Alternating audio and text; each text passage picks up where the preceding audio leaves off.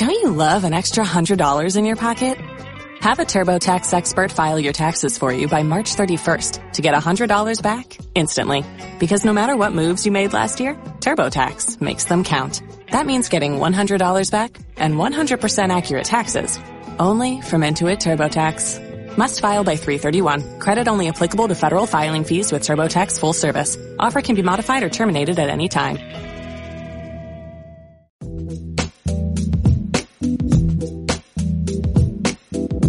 Juan en Cripto, Lorena Ortiz y Álvaro Cobarro os damos la bienvenida a Tuning to the Block, el podcast en el que hablaremos de tú a tú sobre Bitcoin, blockchain y criptomonedas. Cada lunes discutiremos las noticias más interesantes de la semana y compartiremos nuestras opiniones sobre los temas más controvertidos.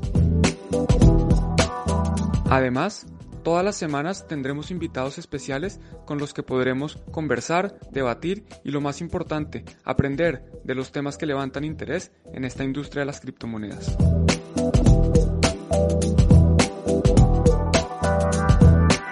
Hola, ¿qué tal? Bienvenidos un día más, un día un poco especial. Juan y yo además vamos... Vamos de gemelos. eh, aquí. Vamos de gemelos, yo con la versión verde y tú con la versión blanca y el champán que no podía faltar. Y, bueno, y Lore ahora a lo mejor más tarde se conecta, si no aquí estamos para cubrirle mientras vais llegando. Eh, ya sabéis, hoy análisis semanal de Tuning to the Block, eh, estamos en Bitcoin TV, en, en Juan en Cripto, en Bitcoin en Basibar. Suscribíos a los tres canales, que eso nos ayuda mogollón. Y aparte en Bitcoin TV estamos a dos, nada más de los 500. y, O sea que y bueno, hay que seguir a Bitcoin TV, hoy hay que suscribirse a Bitcoin TV para llegar a los 500. efectivamente, hoy hay que llegar, hoy hay que llegar como Otro, sea otro all-time 500 high. ahí. Uh, efectivamente. Pero bueno, eh, ya sabéis cómo va. Aquí normalmente os hacemos una encuesta, hablamos de las de las noticias más relevantes de la semana y yo creo que Juan hoy tenemos que empezar con una cosa especial. Bastante especial que nos tiene a todos contentos, a pesar de que no duró mucho, o no ha durado mucho, porque fue, fue bastante rápido, pero igual pasó, pasó en algunos exchanges y estamos hablando obviamente del máximo precio histórico de Bitcoin. Yo creo, yo creo que mejor, Juan, lo más fácil de todo es poner esto de aquí, ¿sabes? Agrándalo un poco. Ahí está.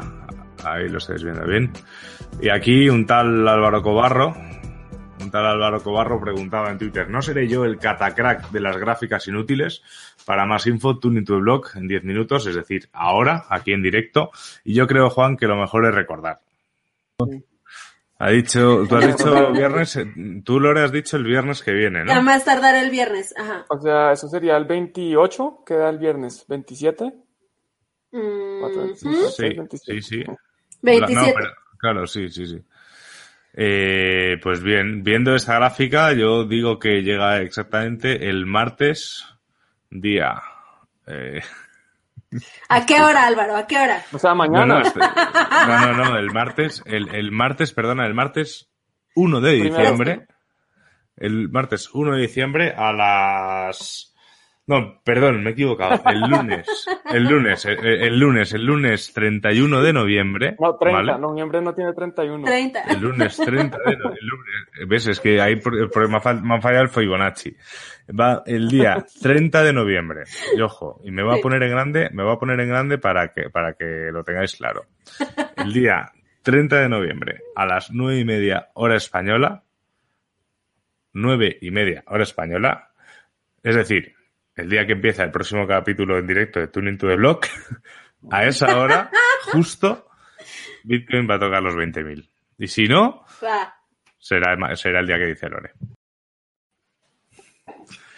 Bueno, Casi. bueno. Estamos ahí, ¿eh?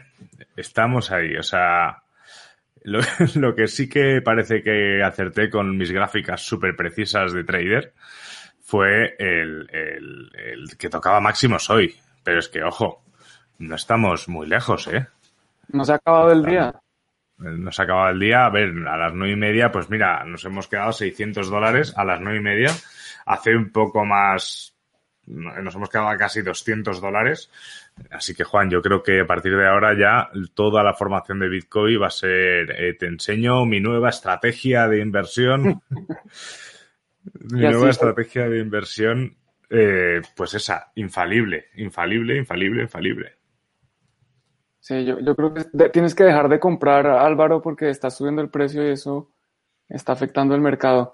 Bueno, y hay que celebrar doble, porque bueno, Bitcoin llega a 500 suscriptores. Felicidades, enhorabuena. Creo que eso es, es un logro muy importante, es un paso grande. Entonces hay que celebrar por todos lados y aquí yo tengo mi champaña. Quería abrirla en vivo, quería abrirla con vosotros, pero tenía cena con mi esposa y, y este era un momento muy especial para esperar. Entonces, si quieren ver cómo la abro, ahí está en Twitter, Álvaro. No sé si puedes abrirle un segundo y em, compartir mis celebraciones. Es que de verdad es un momento muy feliz. Tres años duramos para esto, prácticamente tres años esperando.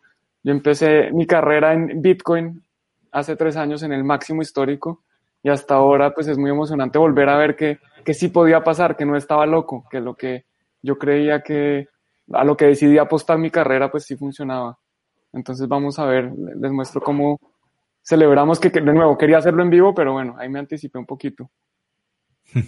Ahí está en Twitter los que quieran verlo con sonido, los que no les importa. Iba a botar el corcho, estaba tan feliz, pero dije, no, no, no, hay que ser decentes por lo menos.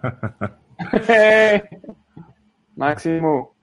Hay que, joder, Juan, yo esperaba que hubiese regado el árbol de Navidad, por lo menos. Aquí está atrás el árbol. Eso fue hace unos minutos, hace unos segundos. Pues efectivamente, estamos de celebración. eh, ahora hablaremos un poco también de lo que significa que Bitcoin haya tocado máximos y un poco también vamos a hacer eh, este tipo de bola de cristal que a veces que parece ser que últimamente estamos acertando. Solo lo hemos hecho una vez y más o menos hemos acertado. O sea que, o sea que está, está la cosa bien. Temblad, temblad canales de trading, que Tuning to the Block está on fire, uno de uno. Pero bueno, vamos a analizar un momento un punto que me parece súper interesante, Juan, que es este dato de aquí que he podido sacar de una conversación de Telegram. Eh, no he verificado, o sea que a lo mejor no es exactamente así, aunque me ha parecido como muy exacto como para, para tal, no me iba a meter en todos los exchanges, pero es que Bitcoin hoy eh, por la tarde ha superado en Kraken, en Bitstamp y en Binance el máximo histórico, marcándolo más o menos entre los 1908 eh, 19.850 dólares. Y ojo, porque aún no lo ha superado ni en Coinbase, ni en Bitfinex, ni en Bitrex, ni en Gemini, ni en BitMEX. En Coinbase se ha quedado a 18,77 y aquí ya podéis ver las cifras. ¿Esto por qué es, Juan? ¿Quieres explicarlo tú? Sí, claro, eh, incluso quería, quería explicarlo porque distintas personas me han preguntado sobre esto, sobre qué es lo que significa esto y por qué no se ha roto el máximo histórico en todos los exchanges. Y lo que pasa es que Bitcoin se negocia en distintos lugares. Es como decir que hay distintos mercados, porque los exchanges en realidad son mercados donde se venden distintas cosas. Entonces yo puedo ir a comprar tomates, yo puedo comprarlos en la tienda de la esquina o en la tienda de dos esquinas o en otra tienda de otra ciudad. Entonces los tomates se negocian en distintos lados y pues tienen distintos precios. En la tienda de la esquina de pronto porque está más cerca en el centro de la ciudad es más costoso y en otras tiendas es un poco más barato. Pues lo mismo pasa con, con Bitcoin y con los exchanges. En distintos exchanges Bitcoin se negocia a distintos precios. Incluso cuando se habla de arbitrar, en realidad arbitrar lo que significa es que yo compro barato en un sitio y vendo caro en el otro. Y esto lo hago al mismo tiempo. Entonces estoy arbitrando. Entonces, cuando Bitcoin en 2017, si no estoy mal, el 17 de diciembre, que llega a máximos históricos, pues Bitcoin marca distintos precios, porque se negocia en distintos lugares. Entonces, en un exchange, Bitcoin llegó a 20 mil, en el otro llegó a 19.800, en el otro llegó a 19.575, y así llegó a distintos niveles. Y asimismo, hoy estamos llegando a distintos precios en distintos exchanges.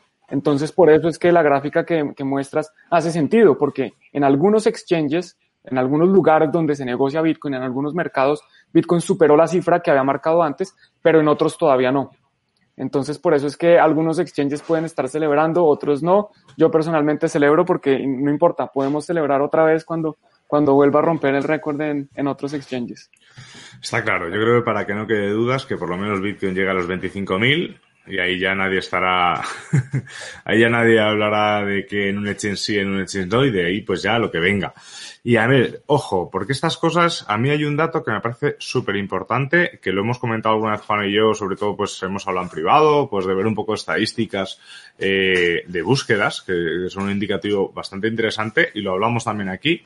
Eh, Bitcoin está en máximos, pero la, el interés general por Bitcoin, en mi opinión, no está en mínimos, pero está prácticamente plano. O sea, ha subido un pelín en Google Trends, pero ojo, que esto no ha llegado al gran público todavía. O sea, todo esto creo que es una bomba de relojería. Creo que la lectura que puede ser de eso es, o bien, que se está metiendo mucho dinero institucional, por lo tanto la subida es eh, en base al interés que tienen grandes corporaciones para ir adquiriendo Bitcoin.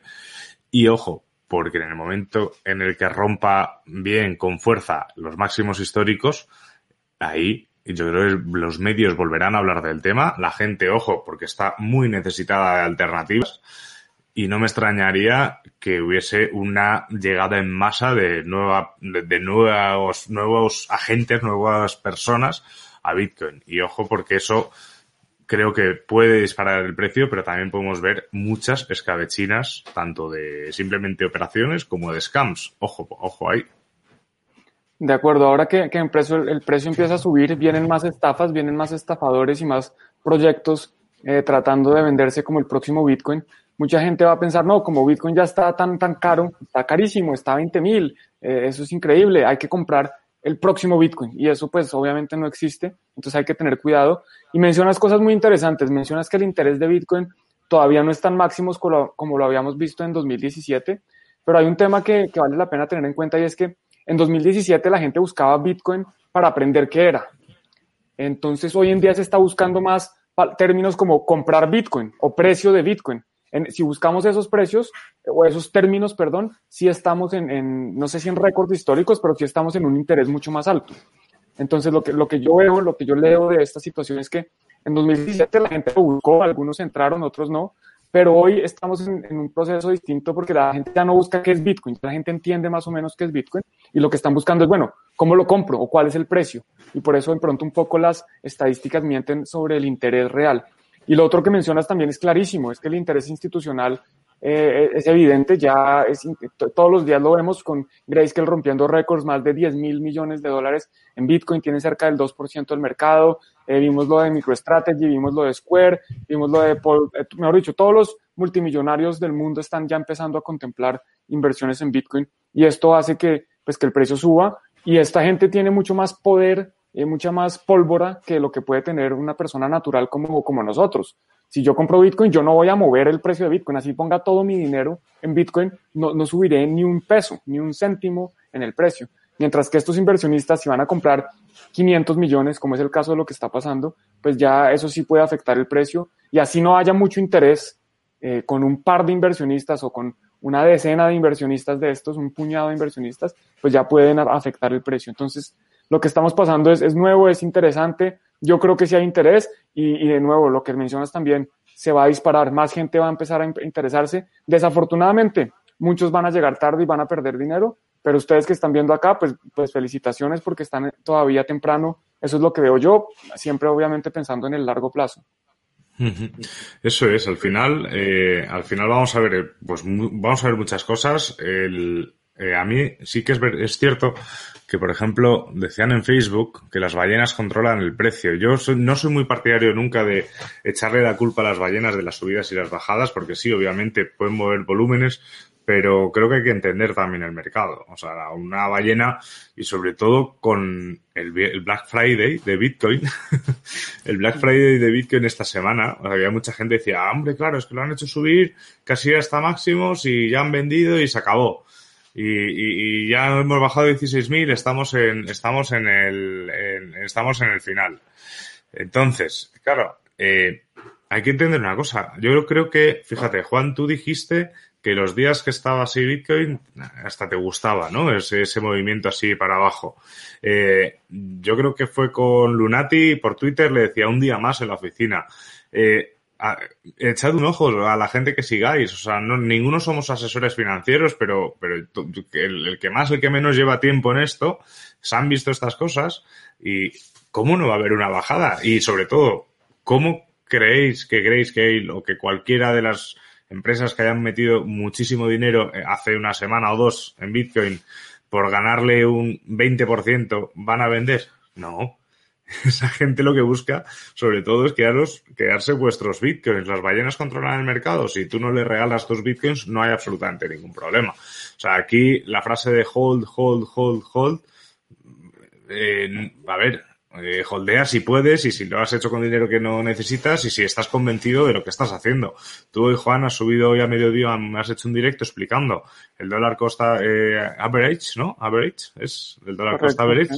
La estrategia, y es que es real como la vida misma. Si tú el día eh, de máximo histórico de Bitcoin de diciembre del 2017 hubieses empezado a meter 100 dólares al mes, hoy estarías ganando, habías, las cifras eran 3.000, ¿no? 3.000 y pico dólares habías invertido y tendrías unos 8.000. Era, creo que eran como 2.500 y tendría 6.000 y pico. Claro.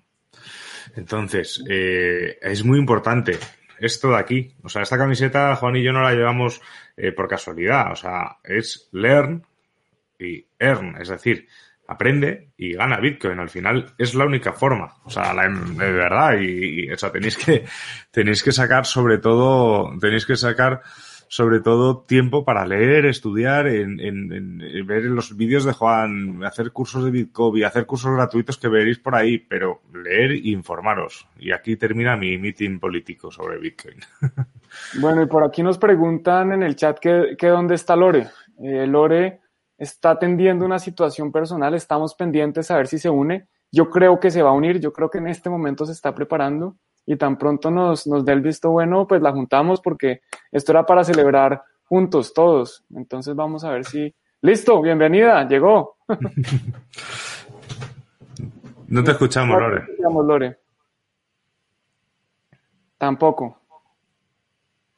¿Ya? Ya, Ahora sí. Ahora sí. Ahora sí, ahora sí. Estaban aquí este, preguntando por mí, los viewers y todo. Eh, bueno, como ya saben mis compañeros, y bueno, ahorita les comento a ustedes, eh, tengo un familiar enfermo de COVID.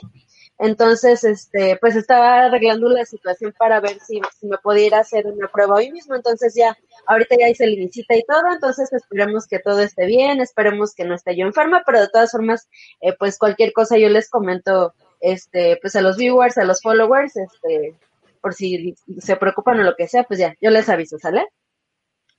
Genial, Lore. Bueno, ya sabes, ya te lo hemos dicho y te lo decimos ahora, que esperemos que, que no sea nada y que todo vaya lo mejor posible, que es lo, que es lo importante.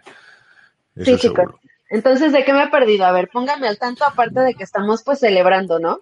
Pues, pues resulta, Lore, que yo tengo unas habilidades de trader que desconocía. Sí, es lo que acabo de ver. Súper, súper atinado tu pronóstico, ¿eh? Qué bárbaro.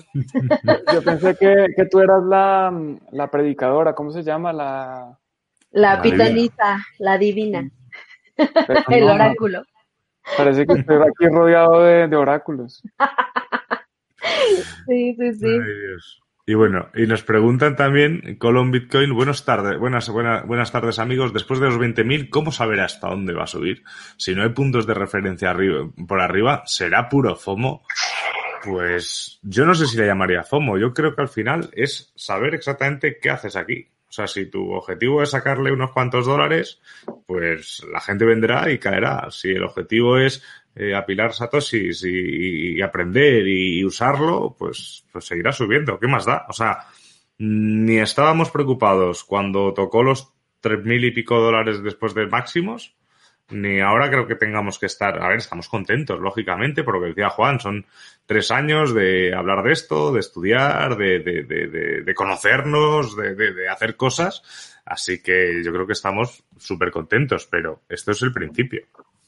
Sí, Así es. totalmente. O sea, el, el precio que estamos observando ahorita en Bitcoin realmente es, es mínimo con lo que creo que los tres compartimos la misma creencia, lo que puede llegar a alcanzar en, en su momento máximo, ¿no? Eh. Yo quiero Eso es. aprovechar para hacer un brindis por, por Decentralized, que, que se pronunció, y por todos los demás que nos han acom- acompañado en este camino, todos los que han participado en Tuning to the Blog, en los canales de Bitcoin en Basibar, de Bitcoin y de Juan Encripto, obviamente, porque esto es a pesar de que ninguno hizo un esfuerzo, bueno, todos compartimos conocimiento y, contenido y etcétera, pero, pero esto es una, es una victoria de todos. Entonces, de nuevo, pues un brindis por ellos y me tomo una por cada uno de los participantes que nos ha acompañado en este camino. Pues son muchos, ¿eh, Juan? Totalmente. Salud. Ay Dios, pero bueno, vamos a entrar un poco también en la dinámica del programa. Os propongo a los que nos estáis viendo eh, que estéis atentos al precio de Bitcoin, ¿vale? Porque si toca los 20.000, ahí sí que habrá acertado yo al 100%. Yo dije 20.000. O sea, dije máximos, pero dije 20.000. Entonces me he quedado un pelín corto. Así que estad atentos, por favor, y nos decís y, y nos avisáis, ¿vale? Porque estamos ahora vamos a entrar ya en la dinámica normal del programa. Así que allá vamos con, no, con esto no. Estos son, ¿ves? Está ahí, ¿eh? Está, está ahí, está ahí. Vamos con la dinámica normal, que es esto, la encuesta de la semana, en la cual eh, se proponían unas noticias. Esta vez la habéis visto pocos, estabais más pendientes del precio de Bitcoin, pero era criptomonedas, Ethereum 2.0 más cerca, 100 millones para espiar, no, no ETF, pero sí ETN. No sé qué es un ETN, Juan, pero parece ser que ha ganado Ethereum 2.0. Sí, que es? Explícanos un poco este, de eso, Juan, porfis. ¿Del ETN? Sí. Bueno, rápidamente, el ETN es otro derivado de Bitcoin. Simplemente, ETF significa Exchange Traded Fund, que es un fondo donde básicamente el fondo invierte en Bitcoin y yo compro participaciones del fondo, como tener acciones de una empresa o de una, de una entidad que tiene Bitcoin. El ETN es algo muy similar, pero es un Exchange Traded Note. Entonces, con el ETN hay algunas particularidades que, que lo hacen un poco diferente, pero, pero en, general funcionan igual. ¿Qué pasa? Que muchos inversionistas pueden invertir, eh, inversionistas institucionales que tienen regulación y que tienen unos activos admisibles para invertir, pueden invertir en ETFs, pero no pueden invertir en ETNs. Eh, pero el ETN en general es lo mismo, es un, es un activo o un subyacente, no más bien, ¿cuál subyacente? Es un derivado que pretende seguir el precio de Bitcoin. Entonces, que le puede permitir a inversionistas que no quieren tener Bitcoin, que no quieren manejar llaves privadas ni nada de eso, tener exposición al precio de Bitcoin. Entonces, es, bastante similar. Buenísimo. Más o menos. Ya, haremos un podcast sobre el tema para entenderlo mejor. Pero bueno, vamos a la, a la, noticia que sí que ganó, que esta vez sí que hubo, no hubo dudas. Os, es algo que os llama mucho la atención, a nosotros también. Y es, es, ah, que no está es esta de aquí, que es que Ethereum 2.0 está preparada para lanzarse en diciembre, el 1 de diciembre, después de todos los depósitos necesarios para pues empezar con lo que será, en mi opinión, la odisea de Ethereum. Pues se ve, se ve muy interesante. Me, da mucho gusto porque realmente han colaborado muchas personas para lograr eh, el, a completar este fondo necesario, ¿no? Eh, lo que a mí me llama muchísimo la atención en esta noticia es la cuestión de que se menciona que hay varias empresas eh, con, con, que forman parte de este fondo, pues con, con una gran cantidad de, de Ethers, ¿no? Entonces, habrá que ver qué va a suceder también con esto. Eh, no me parece como tan positivo el hecho de que haya empresas ya muy metidas en esto. No sé, ¿tú qué opinas, Juan y Álvaro? Sí, Álvaro. A ver, mm, yo creo que al final, eh, si hablamos de Ethereum, obviamente se habla también de ciertos puntos de centralización. De hecho, mm, siempre he dicho que una de las cosas que más me puede gustar de Bitcoin es la figura de Satoshi que se mantenga eh, desaparecida desde hace tanto tiempo y que no se sepa quién es, porque sabemos quién no es, pero no sabemos quién es. Pero la cosa es que, claro, si supiésemos quién es Satoshi, eh, las opiniones de Satoshi mm, influirían muchísimo en el futuro de Bitcoin.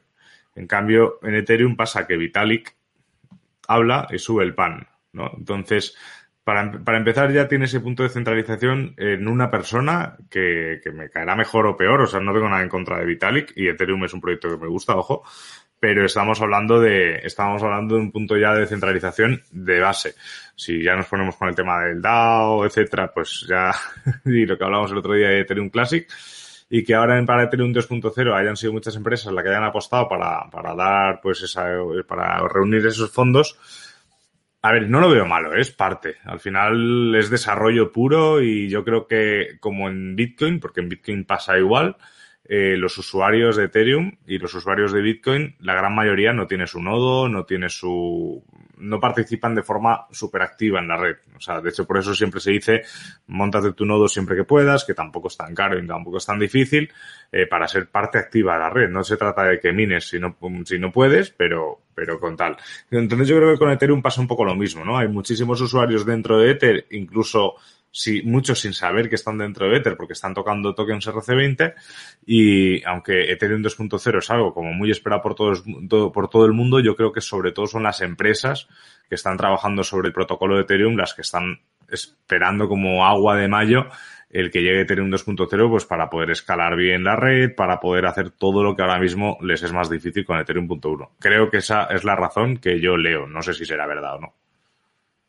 Bueno, entonces, de acuerdo con lo que dicen, yo tengo bastantes opiniones con respecto a lo que está pasando, pero yendo a la pregunta de, Lore, eh, a mí una de las cosas que más me gusta de, Bitcoin y me, ha oído, me han oído hablarlo varias veces es eh, que soluciona o que yo creo que eh, cambia el efecto cantillón, que el efecto cantillón es que los más cerca al, Banco Central se benefician. Hoy en día el Banco Central imprime dinero y los que están cerca pues reciben ese dinero y se, se benefician. Y con Ethereum hoy lo que va a empezar a pasar es eso, que, eh, no, al revés, no se soluciona el efecto cantillón, sino los que tienen más dinero se van a beneficiar por tener más dinero. Entonces, los que ahora son validadores, porque son personas que tienen, o entidades, como dicen, compañías que tienen muchos Ether, empiezan a validar y ellos son los que van a recibir los nuevos Ether. Entonces es todo lo contrario a una política de emisión justa donde nadie tiene mayor probabilidad de beneficiarse solo por tener dinero. En el caso de Ethereum, pues eso es lo que está pasando. Y, por otro lado, simplemente como para hacer un comentario adicional de, una, no sé si es una crítica o una más bien un, comentario que es importante tener en cuenta, es que esto es solo el primer paso de Ethereum 2.0. Aquí no está pasando nada todavía. Aquí simplemente unas personas bloquean, o unas personas, unas compañías, principalmente compañías, bloquean unos recursos para ser validadores de Ethereum 2.0, pero en Ethereum 2.0 esos tokens ni siquiera se pueden mover, nadie puede hacer ni siquiera transferencias en Ethereum 2.0. Simplemente hay unos validadores de otra blockchain, una blockchain eh, paralela o una blockchain, casi que es una sidechain de Ethereum, una sidechain de una vía, porque yo puedo enviar Ethers a Ethereum 2.0, pero no puedo devolverlos. Si los envío, ahí quedan congelados. Y van a quedar congelados hasta las siguientes versiones, hasta Ethereum en este momento es fase 0. Entonces viene fase 1, fase 1.5 y después fase 2 y, y al final van a terminar entregando Ethereum 2.0, quién sabe cuándo. Entonces, es un avance importante. Felicitaciones a, todos los de, a todos los seguidores de Ethereum, a todas las personas que, que, tienen o tenemos. Yo tengo un poquito de Ethereum. Entonces, pues sí, es muy, es muy bueno, pero es solo el principio, no ha pasado nada. Y, y sí estoy de acuerdo que es un riesgo que empieza a centralizar aún más eh, lo que es Ethereum. Mi opinión, Lore. Muy bien, pues está, muy interesante, a mí me, me, me da muchísimo gusto y, y, pues vamos a ver qué sucede, ¿no? Porque ya, ya hay una estructura impresionantemente grande construida sobre Ethereum con todas las dApps, con toda la, la, la economía descentralizada, las finanzas descentralizadas, eh, Decentraland, hay mundos virtuales construidos sobre Ethereum, entonces habrá que ver qué va, qué va a suceder, cuál va a ser el siguiente paso en, en esta carrera de Ethereum 2.0. Y nos preguntaba Mauricio Gaviria que, eh, qué pasaría con unos setters que tengo en mi wallet. ¿Seguirían igual en mi wallet? Gracias. Sí, como ha dicho Juan, eh, estamos nada más que al principio y esto no va a ser cosa de una semana ni de dos. Es más, o sea, hasta que se van haciendo todas las cosas, no se produciría a lo mejor el hard fork definitivo y, o sea, que de momento podemos estar tranquilos. Ya, obviamente, te enterarás, lo hablaremos por aquí y seguramente Juan hará muchos vídeos explicativos de, de cómo pasar a los ETHERS 2.0 o si tiene sentido pasar o no a los ETHERS 2.0, porque creo que ahora mismo incluso los, los que estaban depositando Ether eh, para ser validadores de Ethereum 2.0 eh, ya no pueden volver a pasar lo que hayan depositado al Ethereum 1.0, si no me equivoco. Me suena, ¿eh? Correcto, eso que dices es, correcto. Hoy en día no se puede. De pronto en 10 años se va a poder. Eh, pero la idea es que no, no, quieran, que la gente no quiera volver a Ethereum 1.0. Todavía incluso es, para mí es un misterio, no he podido encontrar qué va a pasar con los mineros, qué va a pasar con esta blockchain que existe actualmente. Porque los mineros pueden decidir, bueno, vamos a seguir minándola y la gente puede decir, bueno, vamos a seguir haciendo transacciones acá y vamos a seguir utilizando los contratos inteligentes que ahí están, que existen, que en teoría son inmutables, entonces van a estar ahí para siempre y la gente los va a poder seguir utilizando. Entonces sí, es, es un poco de misterio qué va a pasar, pero por ahora, si tienes tu billetera, tienes unos Ethers, no hay ningún problema, sigues existiendo, sigues teniendo tus Ethers en, un, en Ethereum 1.0 o como quieran llamar, Ethereum original, que tampoco es original. Decían aquí, Frank, que Ethereum es una moneda que no llega a los talones a Bitcoin. Yo creo que, Frank, es importante tener en cuenta que Ethereum es una plataforma y Ether es el gas de esa plataforma. Bitcoin es un protocolo y Bitcoin con B minúscula o BTC es la criptomoneda de ese protocolo. Y no es lo mismo, o sea, es como, es como comparar peras con manzanas. No están hechos para lo mismo. Eh, Bitcoin funciona muy bien como dinero. Ether, hay gente que dice que sí, pero en el fondo es que no está pensado para eso. O sea, le damos un valor monetario, pero no está pensado para eso. Así que es importante, es muy importante. Y ya, y con esto dejamos el tema, nos preguntaban también eh, si ahora pudiésemos escoger entre comprar un Bitcoin o 32 Ethers, ¿qué compraríamos? ¿Qué comprarías tú, Álvaro? Yo un Bitcoin. Yo es que ya no, no estoy para experimentos. ¿eh? Sí, yo creo que yo también votaría por, por comprar un Bitcoin, más que Ethereum. ¿Tú qué harías, Juan? Lo mismo, especialmente porque estoy viendo en este momento y 32 Ethereum son 0.99 Bitcoins. Entonces un Bitcoin es mejor que 32 Ethereum. Totalmente. Exactamente. Pero bueno, y bueno, eh, esto va a ser súper breve, os lo cuento porque es que hasta eh, ahora mismo falta exactamente una hora y media para que podáis hacerlo es que en Bitcoin nos sumamos al Black Friday y no hubo, no, no hubo una bajada, la, bajada de Bitcoin no fue por culpa nuestra. Y es que ahora mismo en bitcoin.store tenéis hasta un 50% de descuento en, cursos directo, ¿vale? En los cursos, en estos de aquí, en Bitcoin para principiantes, Ethereum para principiantes, introducción a DeFi. Estos tres, estos dos son de Juan. Eh, este es de Alex Villa y crea tu primera DApp blockchain de, de, de, de, de, de, de, no me sale el nombre. Eh, Iván, Iván Alberquilla. eso, Iván Alberquilla. Me, me queda bloqueado. vale, son descuentos directos. Es decir, que si tú ahora quieres, por ejemplo, comprar el de, Bitcoin, el de Ethereum y le das aquí a agregar, automáticamente, ¿vale? Os va a, a mostrar aquí el descuento. Black Friday Bitcoin y esto termina a las once y media hora española, es decir, en una hora y media. Así que no, no cerréis la ventana del directo, ¿vale? Pero podéis ir para allá. pero, pero podéis ir para allá antes de que sean las once y media, porque si no, ya estoy a, a ese precio y no van a estar. No sé qué pasará después. Pero Lore, ¿tuvieron algo de, de, Black Friday en el Bitcoin Embassy Bar o tienen algo todavía de Cyber Monday? No, no, no, fíjate que no tuvimos. Eh, eh, hemos tenido eventos, eh, tuvimos un evento hace, hace poco tiempo, este, presencial y, y pues se, ha, se han este, hecho promociones pues de, de los, las del mes, ¿no? O sea, las del mes, del mes pasado, ahorita viene una nueva promoción, pero no, no hicimos ahora sí descuentos sobre eso. He estado yo, la verdad, un poco ocupada con, toda la cuestión también de nuestro segundo aniversario que ya se acerca, ya estamos a nada de, del segundo aniversario, entonces sí tengo un montón de cosas en la cabeza y por lo mismo no, no, no hicimos ahora promoción, pero pues bueno, ahí los invito a estar al pendientes para saber qué va a suceder con este segundo aniversario, porque vamos a tener algunas eh, dinámicas para, para poder regalar a, a, los viewers que nos vean ese día de, de, nuestro aniversario para regalarles algunas cosillas. Entonces, eso es como... Pero, acá, ¿no? Sí. Claro, claro. Esto nos cuentas por acá y si, pues, si quieres que participemos y cantemos el cumpleaños feliz desde, desde Madrid, pues también, eso seguro. eso es, eso es. Y, y, Juan, te pregunta Juan Carlos Duarte que si el nodo está ralentizando tu, tu internet, que hoy vas un poco... Eh, muy, muy, poco en realidad. No sé si de pronto hoy esté, esté más lento, pero, pero el nodo no afecta mucho. ¿A ti te afecta el, el nodo, Álvaro?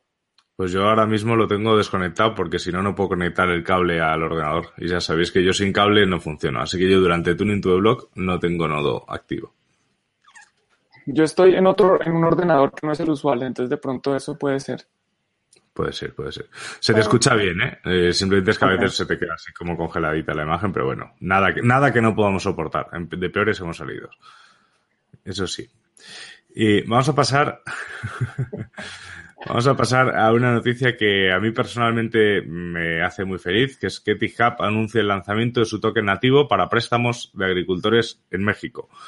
Eh, vamos a ver, a mí me, me, hace muy feliz por una sencilla razón. A mí me parece un proyecto precioso. Eh, para los que, lo, para que no los conozcáis, Eticap es una startup que empezó aquí en España. Hicieron una ICO y de hecho por ahí también eh, tiene sentido el lanzamiento de su token nativo. A ver si averiguamos más. Será el 2 de diciembre, es decir, de aquí a nada. Y lo que hace es que hay en zonas de México eh, que hay agricultores que están desbancarizados, agricultores de café, y tienen, les es muy difícil acceder a préstamos que sean realistas. Es decir, por un préstamo están pagando a lo mejor más de un 100% de interés. Etihad, ¿qué hace? Mediante un contrato inteligente, la gente le presta eh, DAI a los, a los agricultores. Son mini préstamos, a lo mejor en total son 3.000, 4.000 dólares, lo que necesitan. Son, hay un nodo verificador que lo que hace es saber que todos esos agricultores eh, son honestos, trabajan, etcétera y con todo ese dinero sin intermediarios se hace ese mini préstamo. Los agricultores cultivan, eh, hacen todo lo que tienen que hacer y cuando tienen que devolver el préstamo, en lugar de un 100 pagan un 25, ¿vale? Que claro, teniendo en cuenta que el 100 aún así lo pagaban, por supuesto, son gente que son activa y que generan beneficio. Entonces, pues de esa forma se les ayuda a desarrollarse, se les ayuda a que no tengan que vender todo su, toda su producción de golpe, eh, por lo tanto pueden generar también un poquito más de escasez en el mercado y poder generar más beneficio. Y todo esto se hace eh, de tal forma que la gente que invierte también le saca una rentabilidad, ojo, en pesos mexicanos, que es el, para mí el, mayor riesgo de TICAP, porque los agricultores devuelven en pesos mexicanos. Claro, si tú estás prestando en euros, si en ese momento el peso y el euro pues están muy dispares, pues ahí tienes riesgo. Si el peso se pone fuerte, pues ahí tienes incluso hasta más ganancia. Y así he explicado rápidamente TICAP. Buenísimo. Creo, creo, que los préstamos son en DAI. Creo que pagan en... El interés es en DAI, no estoy seguro que sean pesos mexicanos. Claro, lo que pasa es que cuando tú ingresas DAI en el contrato, que incluso puedes hacerlo con tarjeta con euros, lo, que pasa es que te hacen el cambio automáticamente, el, el, agricultor siempre va a recibir pesos, ¿vale? Porque obviamente lo que necesita es el dinero pues para pagar las semillas, lo que tenga que pagar. Y el agricultor va al nodo validador y le devuelve el dinero en pesos. Luego eso se convierte a DAI y de DAI vuelve al contrato y etcétera. Entonces, por eso, claro, él al final si recibe, no lo sé, yo no, no sé si digo una burrada, Lore, eh, 10.000 pesos, pues tendrá que, que devolver pues 10.000 más, más el 25%, ¿no? Entonces, en pesos. Entonces, claro, ahí esa variación del peso con el dólar, pues te puede fastidiar un poco, pero al final esto es lo que se llama inversión de impacto y se hace pues para echar una mano y además generar un beneficio para ti y para la comunidad. Así que, por eso, a mí es un proyecto que me gusta mucho. No nos pagan, Está muy, no, está muy padre porque eh, incluso, o sea, por ejemplo, cuando, cuando tú te pones a observar cómo está la economía en México y, y todas las problemáticas que existen eh, a nivel del campo, o sea, los agricultores realmente luego sí se las ven muy difíciles y siendo un país que, que realmente depende muchísimo de esto, eh, pues, pues sí, ha sido un poco, un poco mala onda, tal vez, de, de parte de los bancos y del gobierno, eh, que sí se ha descuidado bastante este, este aspecto en, la economía de México, ¿no? Y, y, pues está padrísimo que, que ahora también se puede implementar desde el, la, la, el punto de vista de las criptomonedas. Está, está genial, increíble realmente este proyecto. Eh, además que también le sirve a los, a los internacionales, digamos aquí en España, con los bancos con tasas de interés al cero, incluso ya negativas, no sé si vieron, pero la semana pasada se colocaron los primeros eh, bonos del gobierno chino en tasa negativa. Esto significa que si yo le presto dinero al gobierno chino, me devuelven menos. Yo le presto 100, me devuelven 99. Entonces los inversionistas no tienen muchas oportunidades de inversión, todo está muy bajito y pues pueden las personas que tienen mucho dinero prestárselo a alguien que realmente lo necesita en otro lugar del mundo y adicionalmente tener un beneficio. O sea, no es que le estoy regalando dinero, estoy prestándoles y me pagan. Eh, hasta el momento están, si no estoy mal, en 100% de cumplimiento, han pagado todos sus préstamos. Entonces, sí, a mí también me gusta, es un proyecto muy querido por la comunidad. Eso es, tiene un 0% de impago ahora mismo. Es más, incluso si pasase algo con el, con el, la familia o con, o con el grupo de agricultores, si no pudiesen pagar, Etihad lo que tiene es un fondo de garantía que es propio de la plataforma, que va cogiendo partes de lo que van, de los intereses que van pagando, así lo guardan, de tal manera que intentan que las personas que hayan invertido en ese proyecto que no ha salido bien, no ganen dinero, pero tampoco pierdan. Es decir, como que, o sea, no te, no te lo garantizan porque, claro, pueden pasar muchas cosas, pero en teoría ese fondo de garantía está para cubrirte en caso de que haya impago. Y ojo, de momento no ha habido impago, así que ya sabéis. No sé si en México, ¿en México se le, se, se le conoce un poco este proyecto, Lore, o, se le conoce más en España?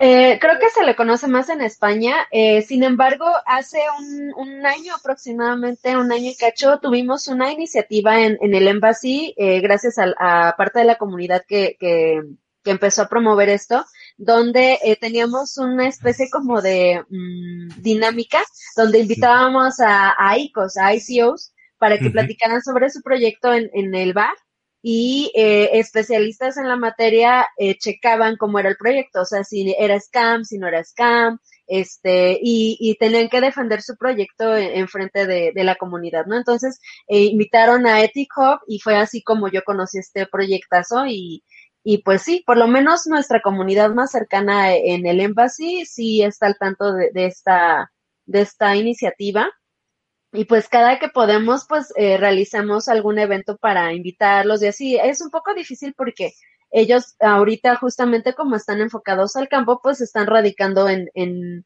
no en la ciudad, sino en, en otros lugares donde, donde están como más en contacto con, con su proyecto, ¿no? Entonces, eh, sí, yo creo que las comunidades cercanas tal vez a donde radican, que me parece que es como por Chiapas, eh, lo conozcan, eh, y pues aquí en la Ciudad de México algunas personas también, ¿no? Pero sí, no, no creo que sea como tan conocido como tal vez en España.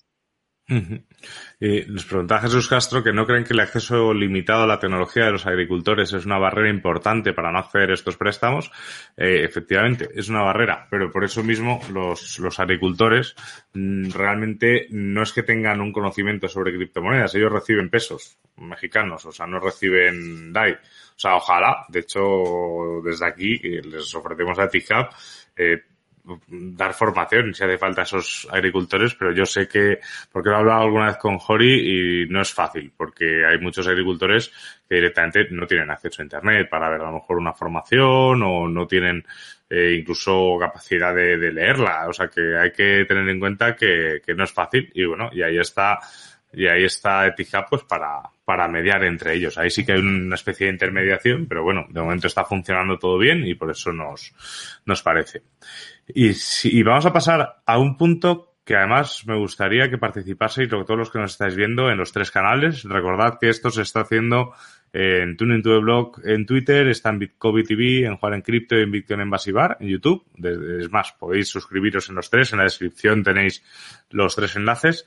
Y todos los que nos estáis viendo, ya sea por Facebook o por YouTube, eh, podíais participar también en esto en los comentarios. La crisis de identidad de Bitcoin, activo o moneda. Es un artículo de Cointelegraph de Gustavo Godoy. Eh, no me importa mucho lo que haya puesto Gustavo, que seguro está muy bien, porque lo que me importa es lo que piensen mis compañeros y sobre todo la audiencia. Bitcoin, activo o moneda. Híjole, está un poco difícil porque eh, os digo, o sea, yo lo utilizo como moneda todo el tiempo porque pues yo acepto pagos con, con, con cripto, ¿no? En el bar. Entonces, eh, se puede decir que yo sí le doy ese uso. Sin embargo, eh, como activo pues también porque el, lo que hago yo es uh, eh, ahorrar en Bitcoin, ¿no? Entonces estoy eh, manteniéndolo como un activo de reserva de valor más que como una moneda también. Entonces, pues no sé, ahí está como dividida un poco mi, percepción. ¿Tú qué opinas, Juan? Yo justamente entrevisté a Gustavo o conversé con Gustavo la semana pasada en, en mi canal. Y bueno, si a ti te sirve como moneda, Lore, yo creo que es una moneda es un activo definitivamente cuando MicroStrategy decide invertir en Bitcoin, cuando todos los inversionistas de, de Grayscale deciden comprar Bitcoin, pues no lo ven como una moneda, ellos no lo ven para, para después ir a hacer las compras o después ir a pagar el alquiler o no, nada, ellos lo ven como un activo de inversión. Y yo creo que es normal y yo creo que así es, es el trayecto normal de las, de las monedas. Digamos que las monedas tienen que cumplir tres funciones, que no me quiero demorar mucho en esto, pero en realidad yo creo que para, para poder funcionar como medio de intercambio, para poder funcionar como moneda, pues esa moneda tiene que tener valor. Si no, si, si no, yo no lo puedo, si yo la transfiero, pues no transfiero nada, como una foto. Si yo tengo una foto digital y hay infinitas versiones de esa foto, pues yo la transfiero y nadie, no, no le dan el valor. Entonces yo creo que algo para poder ser moneda tiene que tener valor en sí mismo. Eh, y yo creo que ese es el, el, trayecto en el que está Bitcoin. Yo creo que Bitcoin en este momento principalmente es un activo, es un activo financiero, es un activo digital que, que, conserva valor y que eventualmente se va a poder empezar a utilizar como moneda. Sin embargo, hay distintas definiciones de qué es una moneda. Y como Lore dice, a ella le sirve como moneda.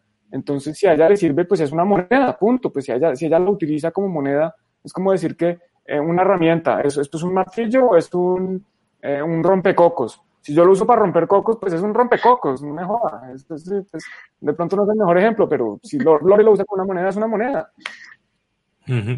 Estoy de acuerdo. Yo creo que al final Bitcoin es lo que tú quieres que sea, sinceramente. O sea, sirve de moneda, sirve de valor, de activo y lo único que aún no sirve es como unidad de cuenta. Porque eh, ahí, a ver, podemos, si queréis jugar, a decirle los precios eh, a poner los precios de los precios de, de, las hamburguesas del Bitcoin en base a nada más que en satoshis y, y, ir cambiando. O sea, ahora mismo no es unidad de cuenta y eso es el único pero que puede tener Bitcoin, pero para mí es moneda. Es moneda, es medio de cambio y, y yo estoy encantado de pagar a la gente que colabora con Bitcoin en Bitcoin. Y, y, estoy encantado de, de, que paguéis los cursos de Bitcoin en Bitcoin, o sea, por supuesto. Y además, pues ahorro en Bitcoin. Así que en ese punto estamos, yo de acuerdo, veo en los comentarios, sí, las dos, reserva valor y medio de cambio, unidad de media, eh, unidad de medida está en ello. Eh, activo principalmente mientras Lightning Network o sistemas de pago no hagan el trabajo de última, de última milla efectivamente, a lo mejor con Lightning, pues podemos hablar más de, de, un uso como moneda, aunque os diré que tampoco me parece que sin Lightning no se puede utilizar como moneda. O sea, depende de lo que quieras hacer. Si quieres pagar poco dinero, pues a lo mejor ya te está fastidiando un poco, pero es que yo hace nada he pagado a un colaborador en Bitcoin. Tampoco mira que me han cobrado de fee. Yo compro el Bitcoin que tengo y se lo mando. O sea, no, no, no tengo, no tengo problema. Incluso rápidamente quiero decir, como comunidad de cuenta está evolucionando. Primero, muchas, muchas criptomonedas se miden en bitcoins. Los traders no dicen cuánto, cuántos dólares gané, sino bueno, cuántos bitcoins o, se miden con respecto a bitcoin. Adicionalmente, hace un par de días estaba viendo en Twitter que Nicolás, uno de los eh, que maneja el grupo de Facebook de, Bitcoin Argentina, creo que es Nicolás Burbuni, o no sé cómo se pronuncia el apellido, perdón Nicolás, si estás viendo, pero estaba diciendo que uno de los compañeros, de, de, los padres de los compañeros de su hijo, estaba diciendo, no, yo tengo como dos bitcoins en vino. Entonces, en ese momento, Bitcoin se utiliza como unidad de cuenta. Él está midiendo el valor de su vino en bitcoins, en términos de bitcoin. Entonces, yo sí creo que, que Bitcoin se está volviendo una moneda. No sé si en este momento, de nuevo, para todos, para Lore sí, para mí puede que sí o puede que no, no estoy seguro, pero yo sí creo que está en ese camino de volverse eh, moneda. Ahí estamos. He hecho con un cambio de cámara porque me estaba viendo con retraso otra vez y, y, me, y, me, pongo enfermo. No, pero está bien. No, incluso, o sea, pues Bitcoin realmente es, es muchísimo más que eso, ¿no? Incluso. Eh, yo lo veo también eh, hasta como una forma de vida, no sé, o sea, Bitcoin es tantas cosas realmente que, que es como, es, imposible encasillarlo con una etiqueta, vamos, o sea, no puedes decir que es una cosa nada más cuando realmente puede ser, eh, pues, muchísimas cosas, ¿no? Para mí realmente lo es, pues, se puede decir que todo en mi vida, o sea, mi vida gira en torno a Bitcoin, ¿no? Entonces, eh, pues sí, pues para mí es un estilo de vida también, para mí es una forma de ver la vida, para mí es una forma incluso también de, de, de ver la vida, de ver las cosas, todo lo que me rodea, eh, todo ha sido trastocado gracias a Bitcoin. Entonces, pues, no sé, ya me empecé a poner como muy filosofal, pero es, es la verdad. Eso está bueno, bien.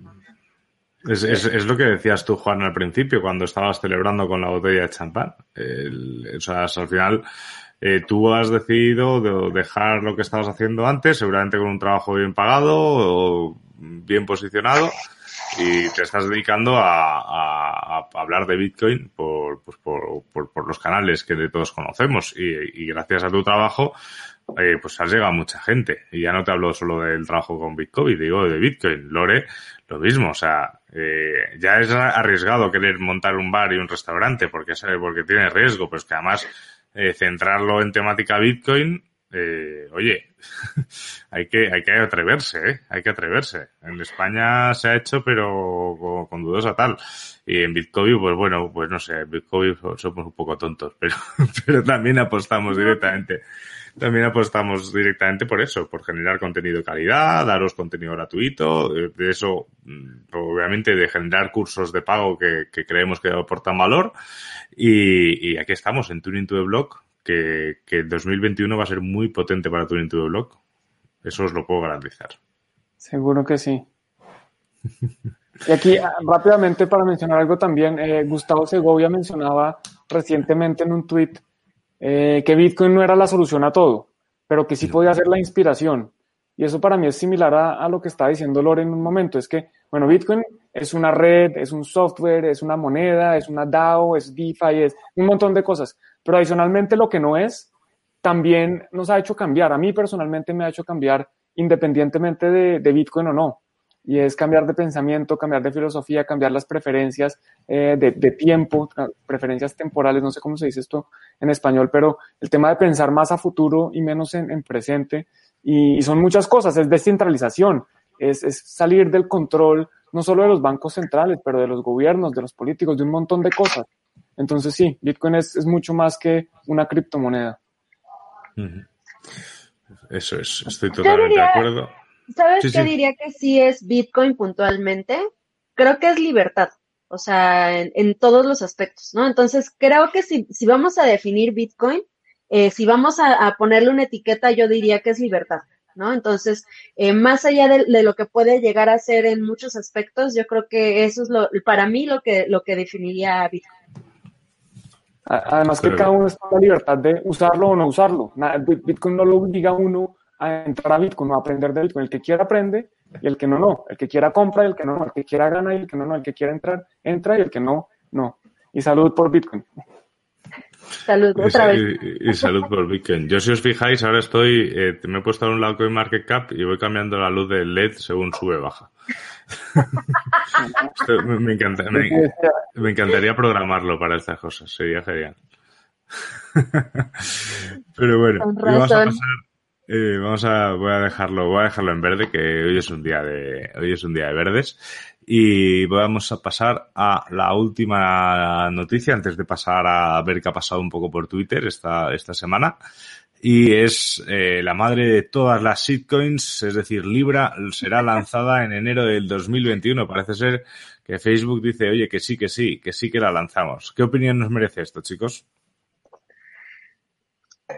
Pues yo justamente compartí un, un tweet al respecto, este, y pues sí, de muchísimas respuestas, eh, pues negativas, ¿no? Respecto a, Libra, porque pues ya todos sabemos los que estamos involucrados en el ecosistema, pues que es totalmente eh, algo centralizado, ¿no? Y algo que obviamente va a otorgar muchísimo poder a, Facebook y a su creador. Eh, realmente eh, por eso da, da mucho miedo a los gobiernos porque es, es pasarle muchísimo poder a, a, un, a una este, a una empresa, ¿no? O sea, es centralizar totalmente un poder económico enorme en, en una empresa. Entonces, pues, no sé, me da como un poco de, de temor, este, lo, lo, que pueda suceder, ¿no? Porque aparte, pues, eh, por cómo hemos visto el actuar tal vez moral de, de Zuckerberg, pues no, no sabemos a ciencia cierta que, cuál sea su, su pensamiento, su...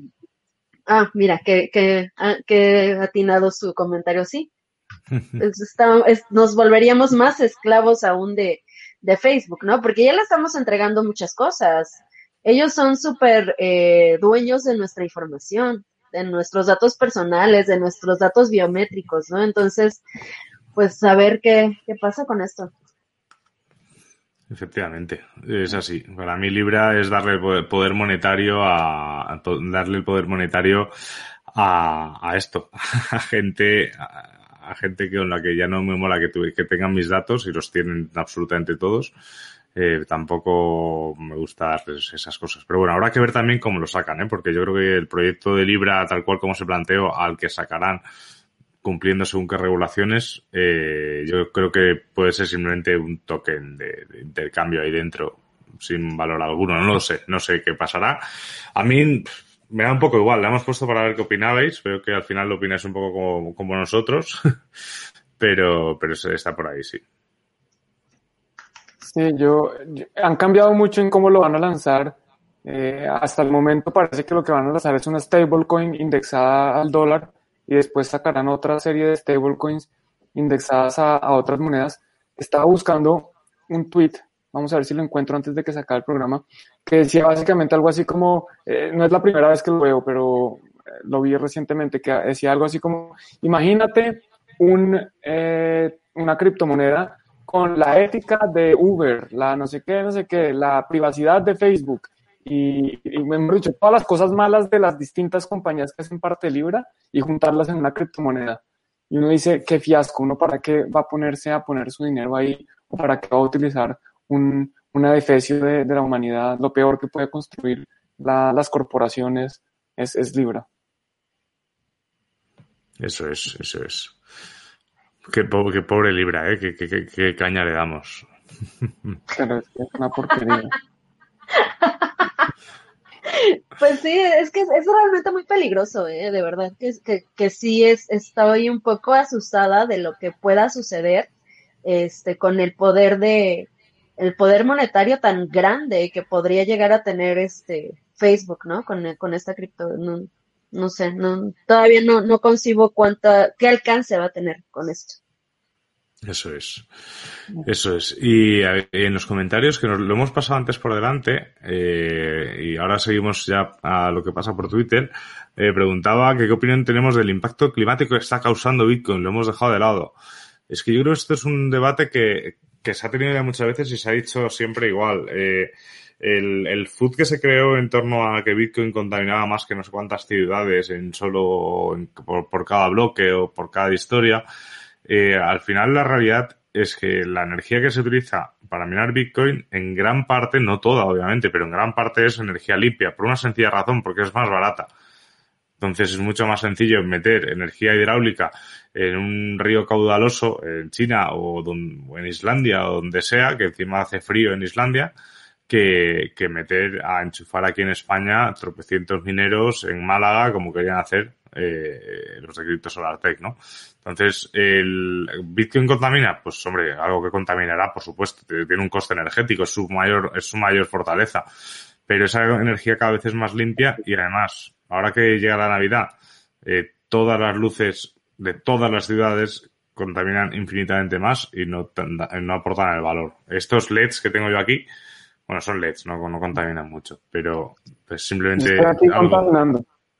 Exacto, Juan está ahí con su árbol contaminador, en lugar de tener ahí cuatro granjas de mineros. No, y, y, es que, de hecho, o sea, bueno, eh, porque hay una nota que me gusta mucho regresar cada vez que se menciona esto. Hay un, una investigación que se realizó y eh, lo que dices tú, o sea, ya para hablar de cifras exactas, eh, los Estados Unidos eh, dice que se consumen 6.630 millones de kilovatios por hora de energía, que es más el consumo, más del, más bien qué, que es más del consumo anual energético del Salvador. O sea, imagínense, y en Estados Unidos estamos hablando nada más del consumo energético de, de las luces de Navidad.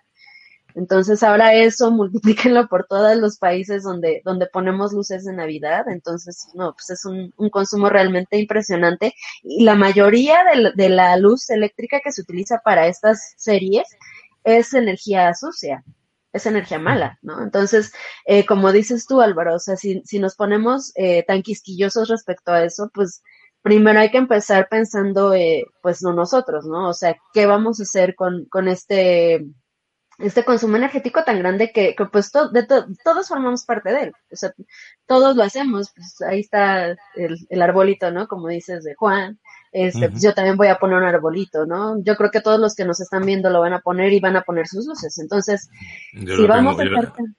Yo, yo, lo tengo, yo lo tengo ahí, pero no se ve. Al lado. Sí, o sea, yo no he puesto el mío, ya creo que ya voy retrasada para eso, pero bueno, este, sí, o sea, si vamos a ponernos quisquillosos respecto a eso, pues hay que empezar también nosotros mismos. Eso es, efectivamente. Y Ewok comenta que ya tengo mi curso para principiantes en Bitcoin. Enhorabuena, Ewok. Bienvenido a Bitcoin. Eh, como verás, te ha salido un descargable, te tengo que dar manualmente de alta yo, ¿vale? Cuando termine, que verás que estoy ahora mismo haciendo cosas, te doy de alta y ya te, y ya, te doy viendo. Los demás, en bitcoin.store, eh, tenéis aún una hora para, pues para aprovechar los descuentos del Black Friday de Bitcoin. Y yo creo que, salvo que Juan quiera decir algo más, vamos a pasar ya a lo que pasa por Twitter, ¿no? Yo, yo solo quiero que por favor pongas en pantalla el último Twitter que te acabo de compartir por el privado, que un tweet, no Twitter, que precisamente habla de, lo que estaba hablando de mm, la, criptomoneda, el, la que estamos construyendo con, con Libra, de, ese monstruo asqueroso que están sacando y que, eh, de nuevo, estoy plenamente convencido que la persona que hizo este post lo está copiando o replicando de otro lado, pero creo que funciona para para mostrar el punto. Y es lo siguiente, lo voy a traducir. Lo puedes poner un poquito más grande. Eh, no puedo esperar por una criptomoneda con las éticas de Uber, la resistencia a la censura de PayPal. Por si no saben, PayPal es bastante proclive a censurar, eh, por ejemplo, eh, Julian Assange, y la centralización de Visa. Todo esto bajo la privacidad de Facebook. entonces es esto, es Libra. Libra es todo lo que no es Bitcoin, es Libra. Si las criptomonedas tienen un objetivo y salieron con una razón, es precisamente todo lo opuesto a lo que está haciendo Libra. Eso es, eso es. aquí subiendo, pero insisto, no creo que rebase los 21.000. A ver, ah, esto caliente. Nah, este, seguimos ahí. Seguimos ahí, Marcos, sí, hay que tener, no fe, hay, que tener seguridad en sí mismo, que es lo que, es lo que nos sobra aquí. Dinero no, pero seguridad, mogollón. Eso, eso, eso sí, eso, eso sí nos sobra bien. Eh, y la camiseta, joder, Lore, tienen toda razón. Y la, camiseta de Learn de Lore. Además te debo una, te debo una camiseta desde hace mucho tiempo.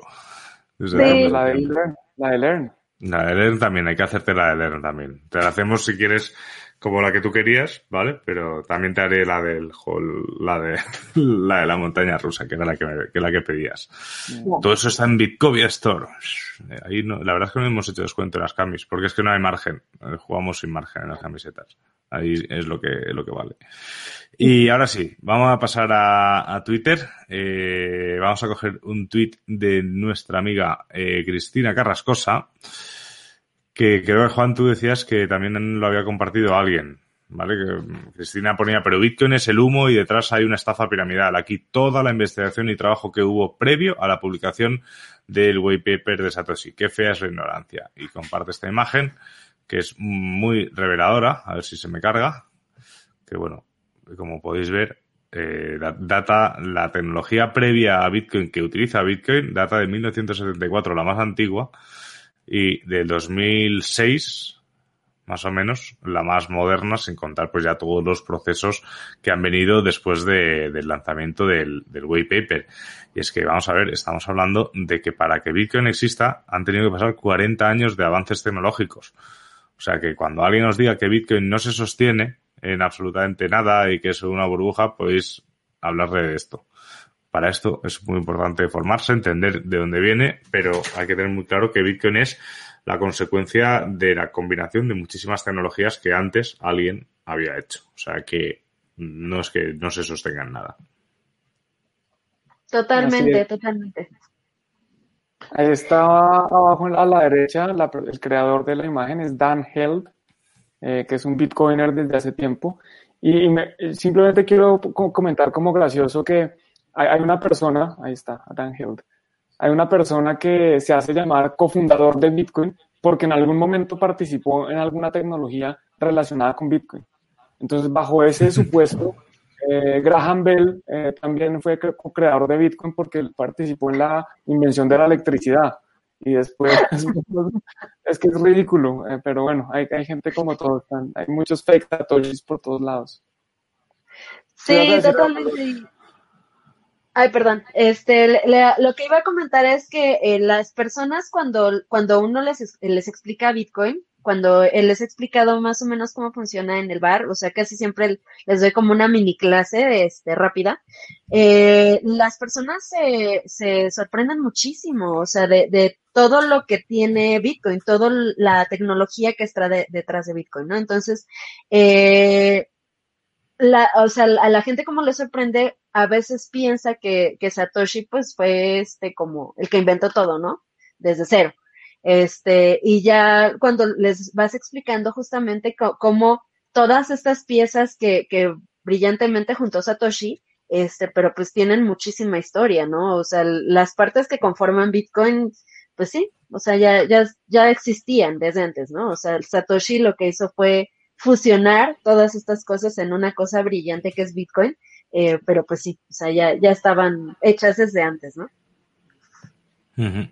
Eso es. Como todas las, todas las invenciones de hoy en día, todo es una recopilación de, de, cosas. El que se inventó el coche, no es que alguien se había inventado la rueda previamente, bueno, pues no, es parte del coche. El que se inventó el coche puso una serie de elementos juntos y pues creó un coche.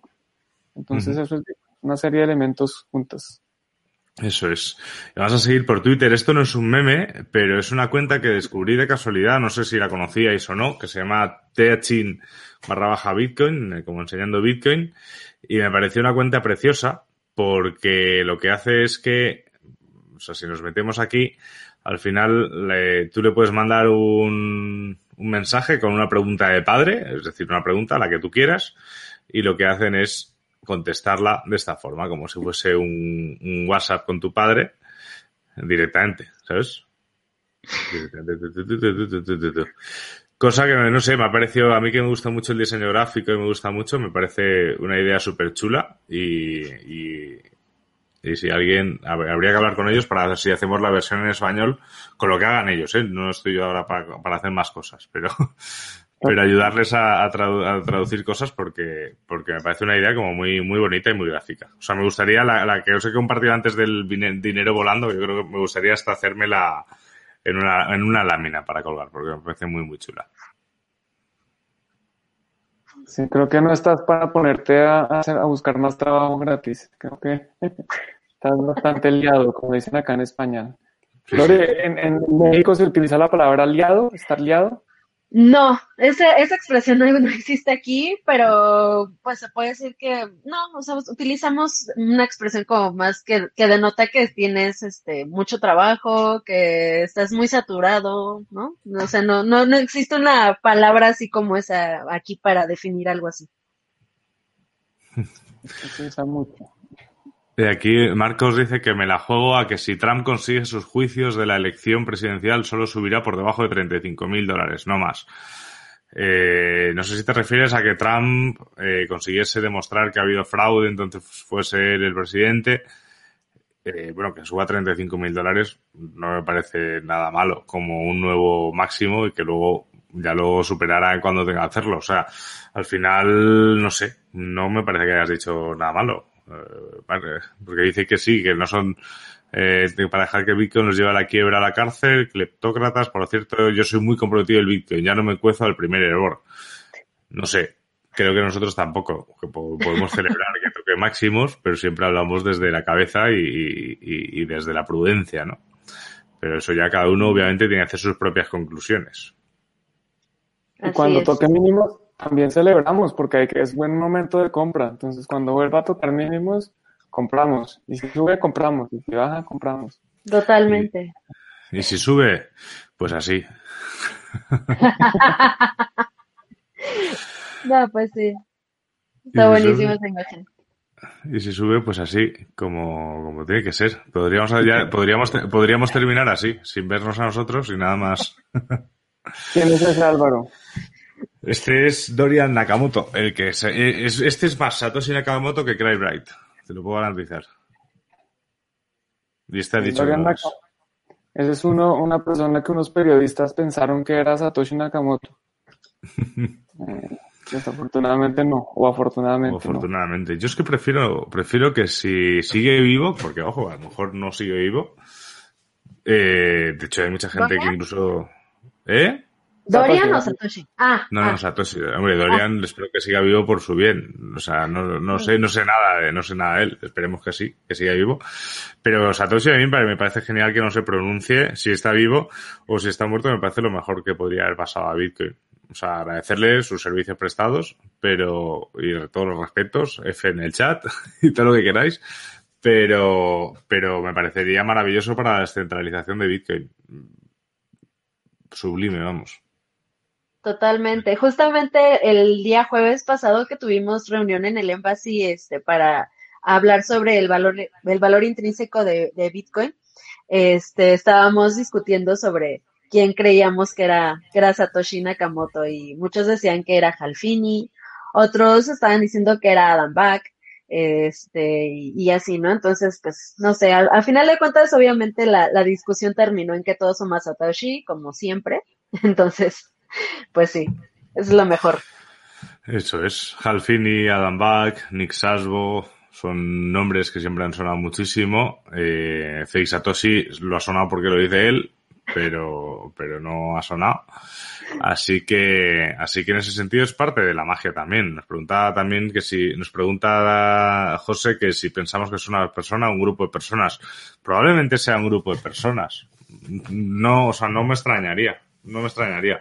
Pero bueno, es que es lo típico de como que hay morbo por saber quién es, pero lo más, lo, a mí lo más increíble es no saber quién es y que nos dé igual eh, y que la cosa funcione, independientemente de, de, de, de, quién sea esa persona o ese grupo de personas, ese hombre o esa mujer, porque no se habla de mujeres, pero también podría ser una mujer, o sea, sin ningún tipo de problema. O podría ser un perro, yo qué sé. da, da, lo mismo. Eso, eso un alienígena. También claro. hay otros que dicen que es un alienígena, ¿no? O, o también sus, sus teorías conspirativas de la CIA. También. Sí, efectivamente, eso es, eso también puede ser, eso también puede ser. De hecho, a mí que el hecho de que Fake Satoshi se insista tanto en decir que es él, que es él, que es él, que es él, que es él, y que han hecho con su creación una aberración, es, para mí es el mayor argumento en su, en su contra. O sea, yo creo que Satoshi, si, si tú lanzas esto, es software libre ¿sabes? Es software libre y, ha ido hacia donde la comunidad ha querido que vaya. Y Satoshi de verdad estaría contento, que a lo mejor no estaría de acuerdo con X cosas, pero pues entonces se hace una propuesta de cambio de consenso, si se aprueba se hace y si no, pues no se hace. Como se ha hecho siempre, vamos, o sea, el... No sé, da igual, no vamos a terminar este día tan maravilloso hablando de Satoshi Mierders. Yo también creo que es un grupo de personas. Yo creo que eso es mucho conocimiento, mucha información, muchas tareas y, y conocimiento de distintas áreas que difícilmente una persona podría hacerlo. Entonces yo, yo creo que es un grupo, como para dar mi opinión. Eso es. Eso es. Eh, se dice que es Halfini. Halfini es un nombre que dice mucho. Juan Carlos, te recomiendo el canal de Alfred Mancera, que es, yo creo, la persona que más sabe sobre Cypherpunks y Halfini. Ha hecho muchísimo contenido súper interesante. Así que eso te lo recomiendo también, porque ahí vas a tener muchísimo. Así que nada, y ya creo que con esto hemos llegado al final, ¿no? Del programa. Falta un meme. Falta, ah, un falta, meme. falta un meme, falta un meme. Perdón, ah. perdón, perdón. Falta, bueno, de hecho, faltan eh, este. Bueno, está este, obviamente, que es un poco del estilo. Obviamente hoy estamos contentos por el tema del... De, de, de, tal, aquí ya están hablando de los, de los 20.000, están cerca, es que están cerca. Yo creo que los va a romper sin ningún tipo de duda porque la gente está con ganas. O sea, en estos momentos yo creo que ir en contra de tendencia de Bitcoin es una locura. De acuerdo, puede que rebote, pero yo no me arriesgaría a buscar ese rebote, pues. Ni loco. Yo te, yo, te, yo te diré, Juan, que lo pensé. O sea, lo pensé el jueves. Dije, y si tal, y cojo el abajo y no sé qué, y en el tiempo que lo pensaba, el, el viernes dije, venga, va, voy a mirarlo, a ver conecto el Ledger y todo eso. Y nada. y, no, y no lo hice. Y no lo hice. Hombre, hubiese acertado, ¿eh? O sea, porque mi idea era como vender, poner un. y poner una compra en 16 mil dólares o algo así. O sea, no hubieras acertado porque no llegó a 16 mil. Pues entonces estaría ahora mismo calvo. Estaría ahora mismo así. Nah, no me Yo sí atrevo. alcancé a comprar, yo sí alcancé a comprar el, el todavía antes de que volviera a subir, eh, En- en 16, 16 y cacho, sí, En Black Friday. Muy bien. sí. En Black Friday, total, total, total. Y ya, y con este sí, que es una cosa que nos has pasado tú antes, Lore, ¿no? De, de Ah. cuando preguntabas, y todo el mundo, la mamá de la shitcoin, todo el tiempo, a la grande le puse Libra.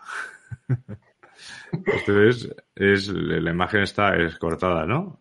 No, Es de- no, es así.